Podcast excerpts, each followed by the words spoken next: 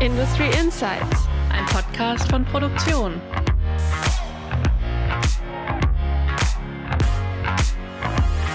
Hallo und herzlich willkommen zu einer Sonderfolge von Industry Insights. Wir freuen uns, dass Sie mit dabei sind. Diesmal sprechen wir über den Maschinenbaugipfel und die Lage in der Branche. Mit mir im Podcast-Studio ist Anja Ringel. Sie ist Wirtschaftsredakteurin beim Fachmedium Produktion. Sie schreibt unter anderem über Bilanzen, Unternehmenskultur und Transformation im Maschinenbau. Der zweite Teil des Podcast-Duos ist Julia Dusold. Sie ist vor allem für die Berichterstattung über verschiedene Fertigungstechnologien zuständig. Sie begeistert sich besonders dafür, dass viele Industrieunternehmen inzwischen das Thema Nachhaltigkeit auf der Agenda haben. Unser heutiger Gast ist Karl Heusgen. Er ist Präsident des VDMAs. Hallo, Herr Heusgen. Schön, dass Sie mit dabei sind bei Industry Insights. Ja, hallo, ein herzliches Grüß Gott aus München. Der VDMA veranstaltet zusammen mit unserem Fachmedium Produktion den Maschinenbaugipfel. Am 26. und 27. Oktober trifft sich die Branche in Berlin zum Austausch, Wissenstransfer und Networking. Deshalb wollen wir in dieser Folge einerseits einen Ausblick auf den Branchentreff geben, aber auch über die derzeitige Lage im Maschinenbau sprechen. Herr Heusgen, Sie waren ja schon des Öfteren auf dem Maschinenbaugipfel. Was verbinden Sie denn persönlich mit dem Treffen? Was waren Ihre Highlights bisher? Es sind immer die gleichen zwei, drei Sachen, die mich begeistern. Zum einen gelingt es der Branche, immer wieder Persönlichkeiten live nach Berlin zu bekommen, die man normalerweise aus dieser Nähe und in der persönlichen Begegnung kaum kennenlernen kann. Das kann von der politischen Seite sein. Sie wissen, dass wir zweimal allein schon Kanzlerin Merkel zu Besuch hatten. Mhm. Das äh, sind aber auch Medienpartner, Wissenschaftler und natürlich auch die vielen Unternehmerinnen und Unternehmer. Und das macht unheimlich viel Freude, zeitlich und räumlich hochverdichtet ähm, mit diesen Menschen in Kontakt zu sein. Und damit geht automatisch das zweite Highlight einher. Das ist das Inhaltliche. Ich bin noch von jedem Maschinenbaugipfel zurückgereist äh, mit einer Reihe von inhaltlichen Inspirationen, die ich dann in die Firma getragen habe, mit Kolleginnen und Kollegen besprochen habe und aus denen dann vielleicht auch tatsächlich konkrete Projekte geworden sind. Und last not least natürlich, ich sag mal, das Rahmenprogramm, der gemeinsame Abend, die Zeit, die man dann außerhalb des eigentlichen Kongresses miteinander verbringt und Spaß hat. Da sind wir mal gespannt, welche Highlights dann dieses Jahr noch dazukommen. Natürlich wollen wir in dieser Sonderfolge auch nicht auf unsere Schnellfragerunde verzichten. Julia, erklärst du Herrn Heusken und den Zuhörenden mal kurz, um was es da geht? Ja, klar. Also wir haben in jeder Folge eine kleine Entweder-Oder-Fragerunde, bei der wir eben wie schon der Name sagt, entweder oder Fragen stellen, bei denen sie sich einfach schnell entscheiden müssten, was ihnen lieber ist. das ist natürlich ein schwieriges, äh, schwieriges Format. Man mag ja eigentlich die sowohl als auch Fragen viel lieber. Können Sie im Notfall auch antworten. Und weil es heute eben um den Maschinenbau und um den Maschinenbaugipfel gehen soll, drehen sich die Fragen auch um die Themen. Genau. Thema Zukunftstechnologie, digitaler Zwilling oder Quantentechnologie? Digitaler Zwilling. Batterie oder Brennstoffzelle? das ist eine gemeine ich sage jetzt mal Brennstoffzelle. Termine vor Ort oder virtuell? Wieder vor Ort und gerne auch virtuell. Und eine Frage, die wir allen Gästen stellen, mehr Geld oder mehr Freizeit? Erst mehr Geld, dann mehr Freizeit. die Anreise zu der Veranstaltung, Auto oder Bahn? Bahn. Selbst eine Rede halten oder Zuschauer sein? Gerne selbst eine Rede halten. Auf dem Branchentreff, duzen oder siezen? Eher siezen. Respekt und Distanz sind manchmal auch zwei schöne Dinge. Bei der Abendveranstaltung Bier oder Champagner? Münchner. Reicht als Antwort, ja. Bier. Ja, das war's auch schon. Genau, und jetzt wollen wir mal tiefer in die Themen einsteigen und einen Blick auf die Branche werfen. Denn der deutsche Maschinenbau hat ja die Corona-Krise auch sehr deutlich gespürt und viele mussten zum Beispiel ihre Mitarbeiter in Kurzarbeit schicken und man hat es auch an den Auftragseingängen gesehen, die ja letztes Jahr teilweise eingebrochen sind. Die aktuellen Zahlen geben jetzt wieder ein bisschen Grund zur Hoffnung. Es gibt wieder ein Auftragsplus gegenüber dem Vorjahreszeitraum. Wie schätzen Sie denn momentan die Lage ein? Ist die Krise überstanden? Ich will zwei Formulierungen in Ihrer Frage ein Stück weit entgegentreten. Auftragseingänge eingebrochen und Krise überstanden. Die Auftragseingänge waren im letzten Jahr, insbesondere im zweiten Quartal, rückläufig. Allerdings bei weitem nicht in dem Umfang, wie sie zum Beispiel in der Finanzkrise 2008, 2009 rückläufig waren. Und ich glaube, wenn man von Einbruch der Auftragseingänge spricht, dann dramatisiert man an dieser Stelle vielleicht zu sehr. Und das Gleiche gilt für unsere Branche natürlich nur bezogen auf den Begriff der Krise. Wir sind durch Corona schon durch eine Delle gegangen. In manchen Teilbereichen des Maschinenbaus mehr, in anderen Teilbereichen des Maschinenbaus weniger. Aber ich würde gerne etwas sparsamer mit dem Begriff Krise umgehen. Wenn wir auf die aktuelle Situation schauen, dann zeigt sich das auch. Ganz, ganz viele Unternehmen in der Branche werden bereits 2021 äh, äh, das Vor-Corona-Niveau, also des Jahres 2019, erreichen. Und über 75 Prozent der Unternehmen schätzen, dass dies entweder in 21 oder in 22 geschieht. Das heißt, äh, der Ausgleich dieser Delle hat dann eineinhalb bis zwei Jahre gedauert. Und wenn wir nochmal an die Finanzkrise, die den Namen auch verdient, zurückdenken, dort hat es sieben Jahre gedauert, bis die Branche das Vorkrisenniveau erreicht hat. Ja, ist schon eine ganz andere Nummer. Wenn wir bei aktuellen Themen sind, dann kommt man auf jeden Fall nicht um das Thema Lieferengpässe. Wir haben bei uns auf den Webseiten in letzter Zeit öfter vermeldet, dass Autobauer wie Opel und Skoda ihre Mitarbeiter wegen des Halbleitermangels wieder in Kurzarbeit schicken müssen und ähnliches. Wie drastisch sind denn die Auswirkungen auf den Maschinenbau? Ja, also auch ich bin tatsächlich verblüfft, wenn man hört, dass Opel Rüsselsheim für drei Monate die gesamte Belegschaft in Kurzarbeit schickt. Gut zu wissen, dass der Steuerzahler den großen Automobilkonzernen immer wieder aus der Patsche hilft. Wenn wir auf den Maschinenbau schauen, dann ist auf jeden Fall eine Betroffenheit da. Sie haben vielleicht gehört, dass wir für dieses Jahr einen Produktionsplus von 10 Prozent prognostiziert haben. Ohne Lieferengpässe hätten wir die Prognose auf 12 Prozent erhöht. Das heißt, der Maschinenbau ist auch in der Situation, dass die Lieferengpässe das Wachstum reduzieren. Sie führen aber nicht dazu, dass das Wachstum sozusagen komplett ausfällt, was in der Automobilbranche ja tatsächlich bei einigen Unternehmen der Fall ist. Und äh, meine Interpretation ist, das liegt daran, dass der Maschinenbau sehr viel kleinteiliger ist und nicht diese Abhängigkeit hat in den Produkten von der Verwendung äh, von Großserienchips, wie das eben bei den Automobilisten der Fall ist. Also jawohl, es gibt Probleme, aber nicht in dem Umfang. Und was vielleicht auch noch in unserer Branche typisch ist, dass ganz, ganz viele Unternehmen eine vergleichsweise hohe eigene Wertschöpfungstiefe haben. Das heißt, auch viele Kapazitätsabschnitte, auch viele Wertschöpfungsabschnitte den eigenen Zugriff haben. Und das kann natürlich in so einer Situation ein großer Vorteil sein, wenn Sie natürlich in dem Sinne schlank geworden sind, dass sie ganz viel nicht mehr selbst machen, dass sie praktisch keine Bestände mehr halten, dass sie damit just in time auf verkettete Zulieferungen angewiesen sind, dann sind sie natürlich verletzbarer, als wenn sie die Kapazitäten im eigenen Zugriff haben. Klar. Politisch tut sich ja derzeit auch einiges und Deutschland hat hoffentlich in absehbarer Zeit eine neue Regierung. Was erwartet denn der Maschinenbau von der neuen Regierung und welche Themen muss die neue Koalition angehen? Es schaut ja tatsächlich so aus ja. dass wir bald eine haben. Das für sich betrachtet ist schon positiv. Wahrscheinlich haben alle, die gerne am politischen Leben teilnehmen, noch die Koalitionsverhandlungen 2017 vor Augen, die ein unglaublich mühsames äh, Unterfangen waren und ich glaube auch den Verdruss über die Politik bei vielen Menschen befördert haben. Und diesmal sehen wir es andersrum.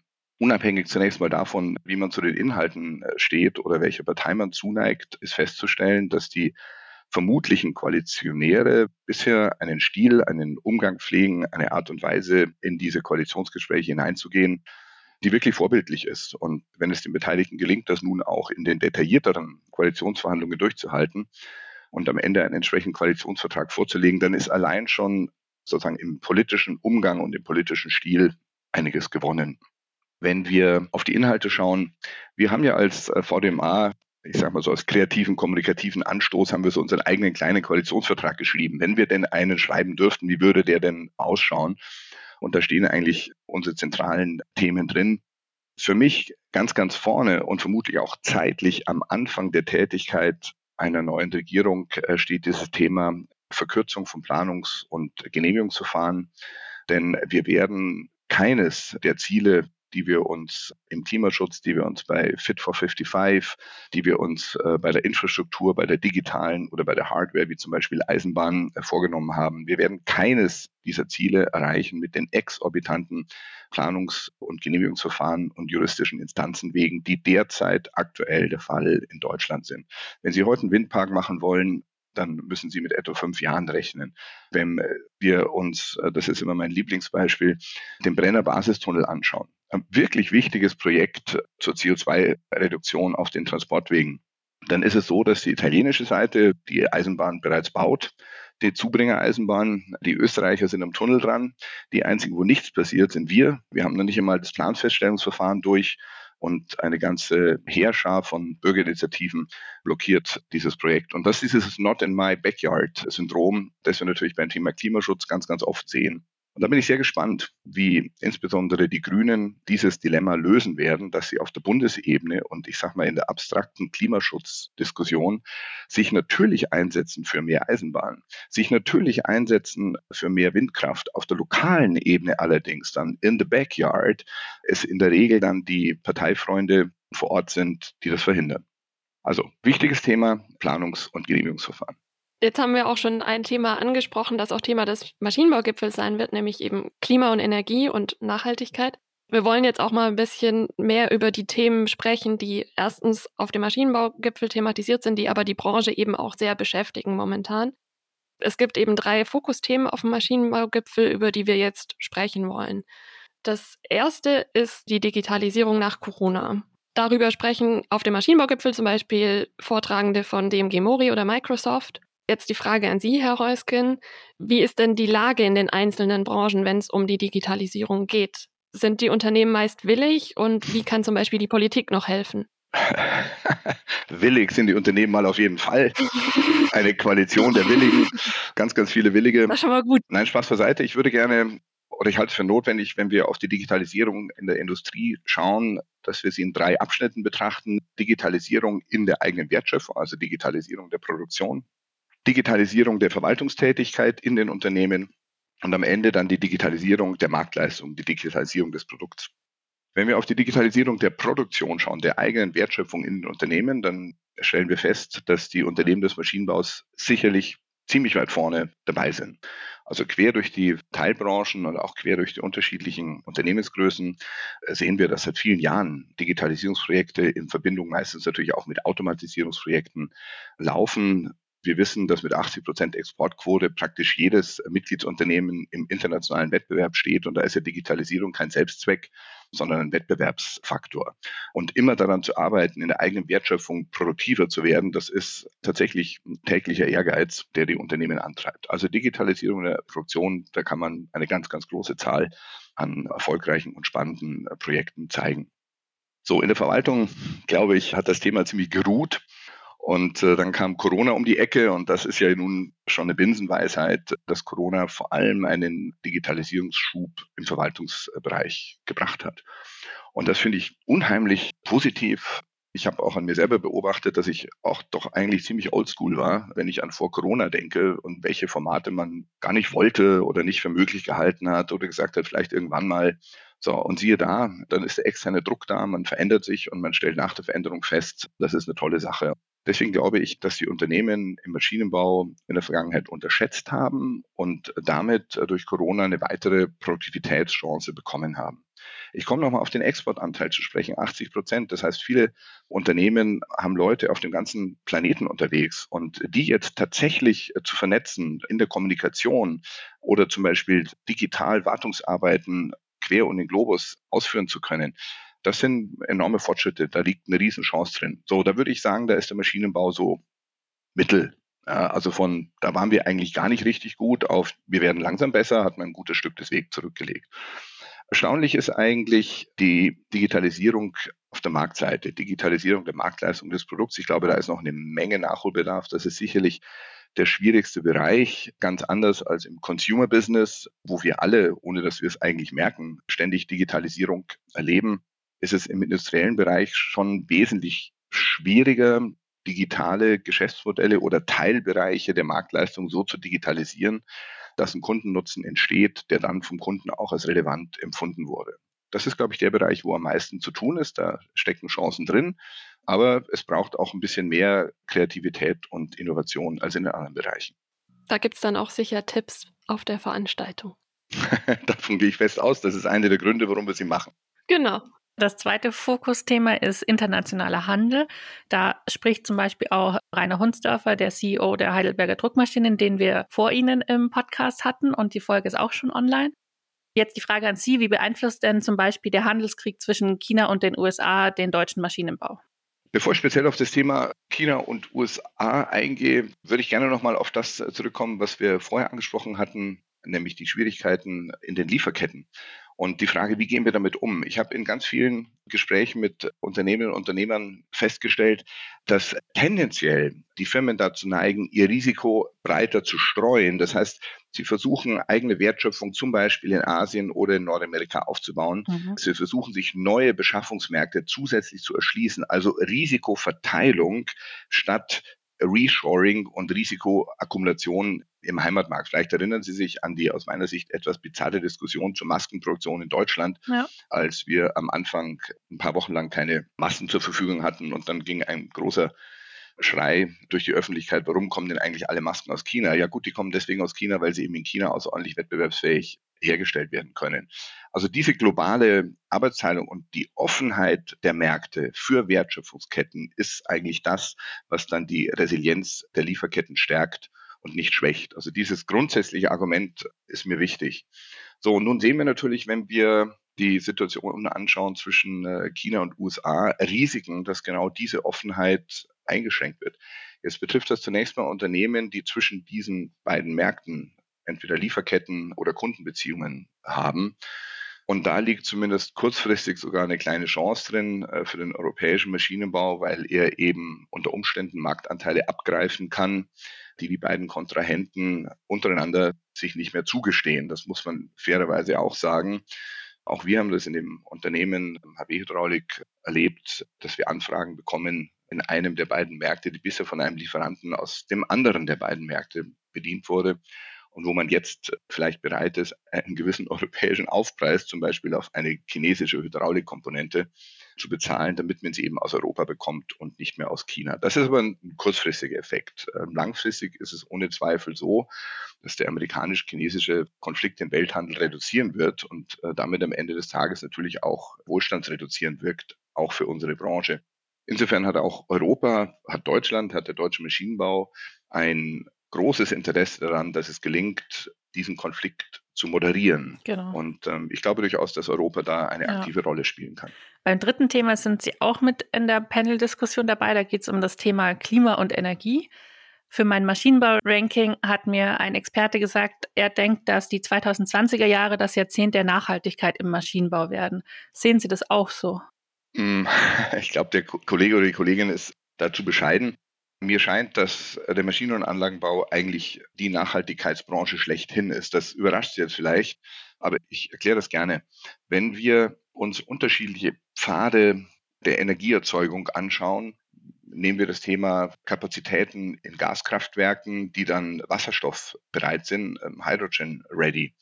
Nehmen wir das Thema Windkraftturbinen onshore oder offshore oder nehmen wir das Thema solare Großkraftwerke vielleicht in Chile oder am nordafrikanischen Küstengürtel. Keine dieser Projekte, keine dieser Energieerzeugungspfade ist möglich ohne Komponenten aus unserer Branche.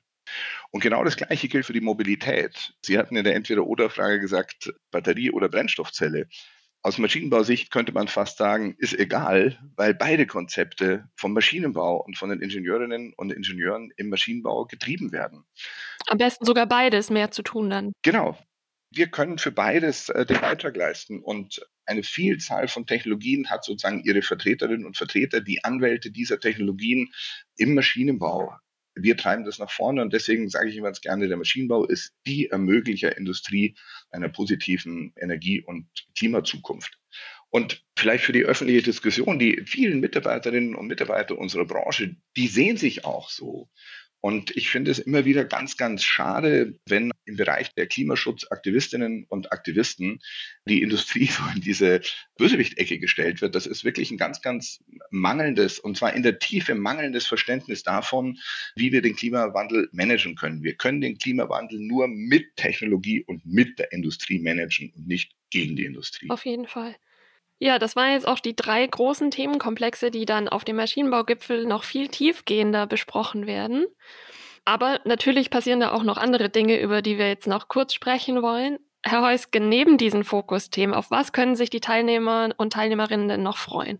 Sie können sich auf jeden Fall natürlich wieder über spannende Politikgespräche freuen. Ich darf ankündigen, dass Markus Söder sich zuschalten wird in ein Live-Gespräch mit dem Maschinenbau und das wird sicherlich ganz spannend. Wir haben die Chance, ihm äh, Fragen zu stellen zur Positionierung der Union und er hat die Chance, uns Fragen zu stellen, wie die Wirtschaft die Ampelkoalition äh, bewertet.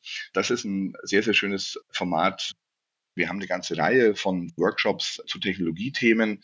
Da sind auch Sachen dabei, die man vielleicht so normalerweise nicht zu sehen bekommt. Und ein Hinweis, der sich vielleicht auch noch lohnt, ein Thema, was wir noch gar nicht angesprochen haben, was sicherlich die Zeit nach Corona oder eigentlich die Zeit jetzt schon prägt, ist Cyberkriminalität beziehungsweise Cybersicherheit. Und wir haben eine enorme Betroffenheit im Maschinenbau. Es gab auch den einen oder anderen spektakulären, also im negativen Sinne, spektakulären Fall in unserer Branche. Und wenn man sich überlegt, welche Rolle Daten bereits heute in der Produktion und in den Wertschöpfungsketten spielen und auch in Richtung unserer Kunden und wie das zunehmen wird, insbesondere durch 5G, dann haben wir hier natürlich eine massive Betroffenheit. Und deswegen freut es mich, dass wir ein Memorandum of Understanding unterzeichnen werden mit dem BKA, also eine Zusammenarbeit zwischen dem BKA und der Branche. Und das ist sicherlich auch nochmal ein Höhepunkt des Maschinenbaugipfels. Und wir haben natürlich dann die Abendveranstaltung. Und ich glaube, da kann sich jeder darauf freuen. Das wird richtig viel Spaß machen. Wir freuen uns auch auf zwei Preisverleihungen. Zum einen wird der Preis Deutscher Maschinenbau verliehen und dann auch der Startup Award. Vielleicht zum Preis des deutschen Maschinenbaus. Das ist wirklich eine besonders schöne Sache, finde ich, weil damit eben die Lebensleistung einer Unternehmerin oder eines Unternehmers gewürdigt wird und diejenigen, die die Gelegenheit hatten, die eine oder andere Preisverleihung mitzuerleben, wissen, dass das immer ein besonders spannender und, und auch ein schöner emotionaler Moment des Maschinenbaugipfels ja. ist. Und man kann sagen, das ist so ein bisschen so ein Oldschool-Preis, ja, so Lebensleistung ist ja so ein bisschen Oldschool, aber schön. Ja, und auf der anderen Seite dann eben der Startup-Preis für die, die jetzt neu einsteigen ins Geschäft und die super gute Ideen haben. Letztes Mal hat es ja die Firma Gerotor äh, gewonnen. Das fand ich sehr cool, weil ich glaube, das war unter den eingereichten Geschäftsmodellen das einzige, was nicht digital war. Das fand ich irgendwie witzig, sondern auf einer sozusagen guten mechanischen Idee beruht hat. Also das zu diesen beiden Preisen. Auf was freuen Sie sich denn persönlich auf dem diesjährigen Maschinenbaugipfel am meisten? die Frage ist gar nicht so leicht zu beantworten, weil ich mich einfach hm, überhaupt auf das, auf das ganze Format freue. Ja, das ist so ein bisschen, wer gerne auf die Hannover Messe geht, ja, der kennt dieses Gefühl so am ersten Messetag. Ja, wenn man da rausmarschiert und dann, dann sind die Kolleginnen und Kollegen am Stand und man guckt, was haben die Konkurrenten auf dem Stand und das ist echt Adrenalin, einfach die Präsenz, dort zu sein, die Leute zu sehen und das zu spüren, wie die Branche vibriert. Und das ist eigentlich auch das Gefühl, was ich auf Maschinenbaugipfel so gerne mag. Ja, man geht in die Halle rein, man, man, trifft sich vorne schon, man sieht Gesichter, die man lange nicht gesehen hat und man sieht, die Branche vibriert, die Branche bewegt sich, die hat eine unglaubliche Energie. Und diese Good Vibrations, das ist eigentlich das, was mir am Maschinenbaugipfel am meisten Freude macht. Das ist doch ein schönes vorläufiges Ende. Zum Schluss hat Anja noch eine Zusammenfassung für unsere Hörer und Hörerinnen, über was wir jetzt so gesprochen haben und was sie auf jeden Fall nicht vergessen sollten. Ich habe mir mal drei Punkte rausgepickt und zwar einerseits die Halbleiterkrise, weil die ja momentan sehr im Fokus steht. Da gibt es im Maschinenbau schon eine Betroffenheit und ohne die Lieferengpässe wäre auch das Produktionsplus noch größer, aber der Wachstum fällt nicht aus. Also es ist weiter Wachstum in der Branche. Dann zum Thema neue Koalition wünschen Sie sich vor allem eine Verkürzung der Planungs- und Genehmigungsverfahren und da schauen wir mal, ob und wie das aufgenommen wird.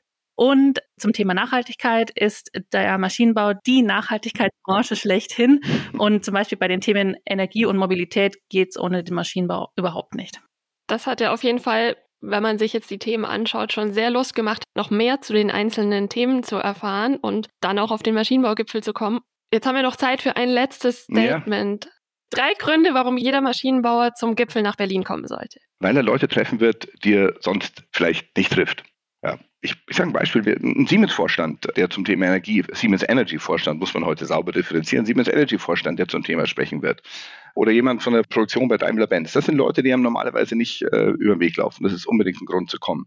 Dann der Perspektivenwechsel aus dem eigenen Beritt, vielleicht auch aus dem eigenen Tunnelblick mal auszubrechen und die Perspektiven anderer Menschen wahrzunehmen. Das können Leute aus der Politik sein, das äh, trifft aber auch auf die IG Metall zu, die ja auch dabei sein wird, die auch in der Podiumsdiskussion dabei wird. Also Perspektivenwechsel auf die Themen mal mit einem anderen Blickwinkel gucken. Und last not least tatsächlich die inhaltliche Bereicherung ganz konkret, wenn äh, zum Beispiel Fachleute ähm, über Cyberkriminalität sprechen, auf einem inhaltlichen, auf einem thematischen Niveau, das man so im Alltag nicht erlebt. Ja. Vielen Dank, dass Sie unser Gast waren bei Industry Insights und so viele spannende Einblicke schon mal in die Branche gegeben haben. Und wir sehen uns dann Ende Oktober auf dem Maschinenbaugipfel. Ja, ich freue mich drauf. Prima, bis dann. Wer von Ihnen, liebe HörerInnen, ist denn auf dem Maschinenbaugipfel? Wir sind auf jeden Fall da. Sprechen Sie uns gerne an. Wir freuen uns darauf, Sie kennenzulernen. Wer spontan am 26. und 27. Oktober nach Berlin kommen will, Tickets gibt es unter maschinenbau-gipfel.de. Für alle, die es nicht schaffen, Julia und ich berichten live vom Maschinenbaugipfel für produktion.de und auf den dazugehörigen Social-Media-Kanälen. Alles Wichtige zur Lage im Maschinenbau und dem Branchentreff gibt es auf unserer Webseite produktion.de. Dort finden Sie auch alle bisherigen Folgen von Industry Insights. Und am 26. und 27. Oktober dann alles Wichtige zum Maschinenbaugipfel. Wenn Sie Anregungen oder Wünsche zum Podcast haben, können Sie uns gerne schreiben. Unsere E-Mail ist podcast.mi-connect.de. Wir freuen uns auf Ihr Feedback. Vielen Dank, dass Sie uns heute zugehört haben. Bis zum nächsten Mal bei Industry Insights. Ihre Julia Dusold und Anja Ringel.